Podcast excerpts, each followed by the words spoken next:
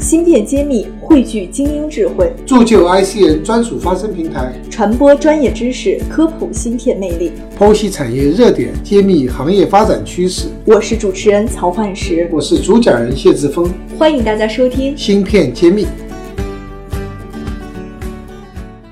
欢迎大家关注芯片揭秘，我是主持人幻石。今天我们邀请到了武汉菱电汽车电控股份有限公司新能源电控部部长王涛王总来参加我们的栏目。其实我们芯片揭秘录了这么多期哈，跟用芯片的部门来沟通的机会还是不多的，所以我非常热烈的引出王总和我们大家打个招呼。哎，大家好，我是武汉菱电新能源电动电控部的王涛。这个我我其实挺激动的，因为我们过往来过我们芯片揭秘的有各种方向的芯片的研发工程师，或者是芯片的这种市场销售人员都来过。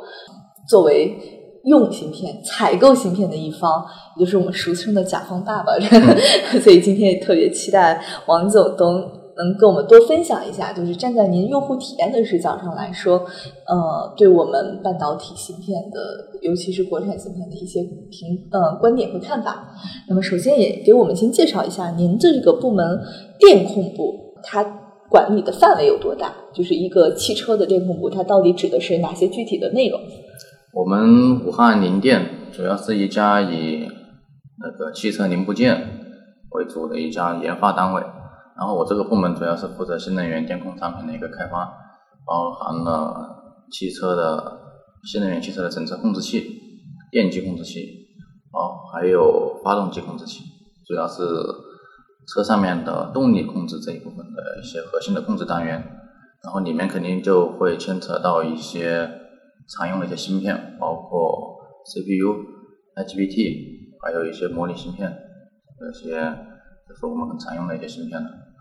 嗯，我们经常听说新能源汽车有三大核心部件，一个是电机、呃电控，还有电池。嗯，那您这边主要就是电控板块的对对从业者，对吧？对。OK，那作为您自己来说，您觉得电控这个行业目前是一个什么样的情况呢？目前这个电控行业在国内的话是属于一个新兴行业，因为是随着这个新能源汽车它的蓬勃发展。然后是相当于是衍生出来的这样的一个新的一个东西，然后从目前国内的那个技术水平来看的话，目前还是实际上还是处于一个提升研发的这样的一个阶段，和国外的一些厂家比的话，还是有一些差距。但是我们现在国内的有些厂家已经是做的比较好了，是慢慢的在缩小这一部分的差距。包括像我们这种公司的话，在国内慢慢的也会多起来了。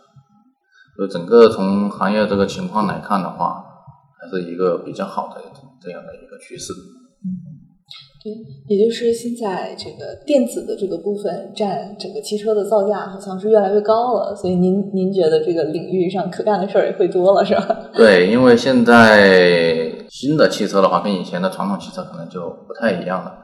包括现在我们的一个智能驾驶的导入，包括我们现在电动的一个导入，可能比以前的。程序工作量和软件工作量会多很多了，那包含包括我们现在车上面用的处理器，都已经是非常多了，嗯，和以前的十十几二十年前的汽车是完全不是一个概念，嗯，就是以前可能机械为主，机械工程师对对，以前的发动机实际上都不需要 ECU，就不需要电子控制单元的，嗯，完全就是靠机械供油这种方式，那现在的话。用机械的供油方式的话，是满足不了国家的一些法规要求，包括油耗要求。嗯，这里您能解释一下吗？就是为什么呃呃一定需要这个电子控制，就 ECU 这个东西来来达到国家的要求？因为我们对这个领域可能还比较陌生。ECU 它实际上就是我们常说的发动机控制单元，就是我们这个发动机的行车电脑、大脑、大脑这样的一个角色。因为现在在随着国家的这个法规的升级。包括这个更新换代，国家对排放和能耗要求是越来越高了，呃，整个对我们控制系统的要求也会产生一个革命性的变化，所以它对我们这个控制精细度、精细程度，包括实时性是要求非常高的。以前传统的靠机械的这种方式来控制的话，它是满足不了这么精细的一个控制过程。现在必须用这种高叫高精度，包括那个高速的这样的一些控制方法，来达到我们这个喷油量或者点火的时刻的精确控制，才能满足一个排放和油耗的一个最佳的一个匹配。就环保要求越来越高了。对，现在实际上国家推崇的这个一个大的目标就是节能环保，包括我们现在从软件设计、硬件设计，包括我们整个芯片的设计的角度来说的话，实际上最终都围绕的是这样的一个目的。OK，那咱们既然提到了 ECU，我就问的深一点，这里边是靠芯片来驱动的吗？用到的芯片多不多？里面用到芯片非常多，先实际上这个芯片在那里面的比重，在成本里面的话，基本上占到了百分之八十的成本。哇，那核心部件了。对它本身从那个发动机的角度来说的话，控制部分是占了很大的一个比重。另外，这个软件的工作量，现在在整个开发的过程中是占到了非常大的一个比重。嗯，那如果展开它里边的构成芯片，大概是分什么类的芯片呢？它主要是有这几大块，一个是处理器，也就是我们常说的是单片机，也就是我们的像电脑 CPU 这样的一个角色。另外还有一些模拟的器件，就是它的输入输出的这些功能。另外还有一部分就是它的驱动器件，就是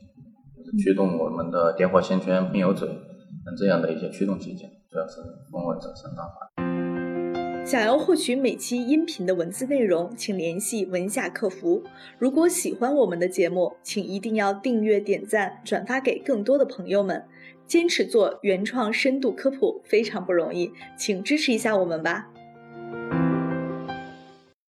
主流的是用国外的还是国内的呀？这个问题我还是好想问呢。实际上，从我们这个使用芯片的这个角度来说的话，实际上我们倾向于用国内的，但是目前实际情况的话，还是以国外的为主，因为国内的目前可选的余地不多。嗯，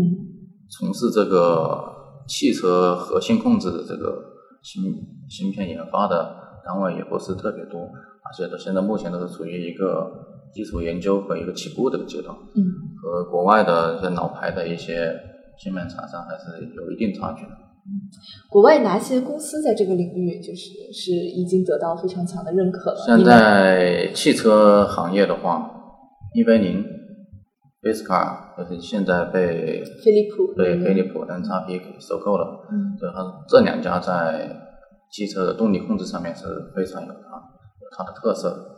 另外还有一些日本厂家，日本厂商呢，它的芯片的话也是非常有特色的。嗯，你现在的核心控制器主要是由这三大块组成。嗯，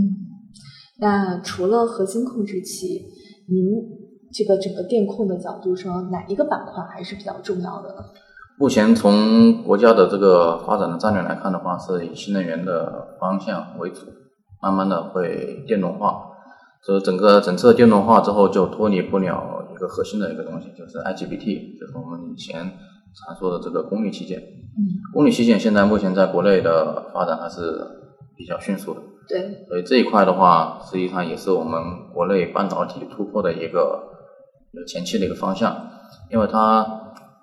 它的这个在我们的整个控制器里面占比是非常高的，你说它的用量非常大，它的成本也很贵。也很贵。OK，另外，这个从整个产业的角度来说的话，这个是一个核心的东西，所以它是需要不少花这样的一个投入的。你们能给我们举个例子吗？就 IGBT 在这个电控板块里，大概它得用到多少，意味着什么？现在我们的传统的新能源车的话，在电机控制器里面的话，就是每一台上面会用到一个，但是这一个的话，它会占到整个电机控制器成本的百分之四十左右，所以它占比是非常大的。另外，现在我们的国家现在推崇的那个新能源的方向的话，我们现在目前的几大的车子的那个技术方案，现在是以混动为主的。所以混动的话，目前基本上都是有两个电机控制器或者三个电机控制器，所以这个在里面占比就一下子就放大了。嗯，就要配套来。嗯，对，就要比如说以前的一个新能源车的话，可能只装一个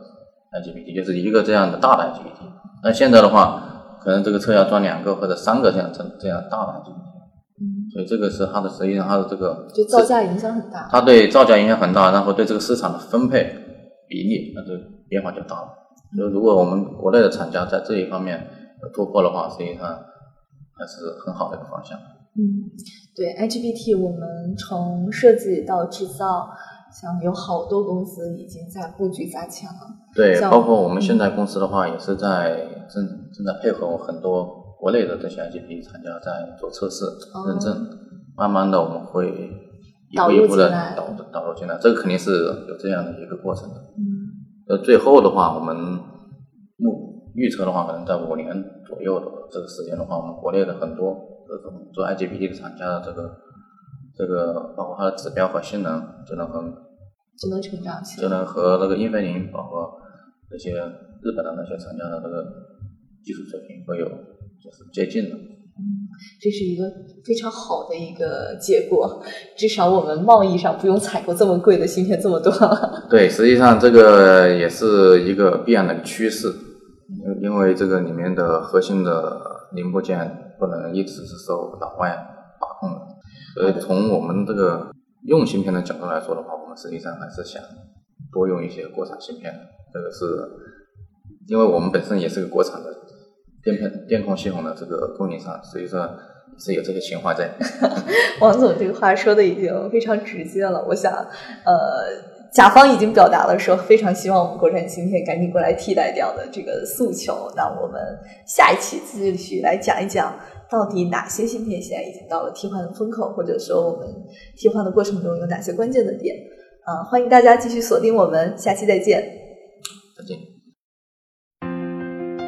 感谢大家收听《芯片揭秘》，对话全球产业大咖，深度揭秘行业现状与趋势，呈现各领域专家最真实、最前沿的观点，是我们的坚守。把您的疑惑、需求留言告诉我们，我们将为您答疑解惑。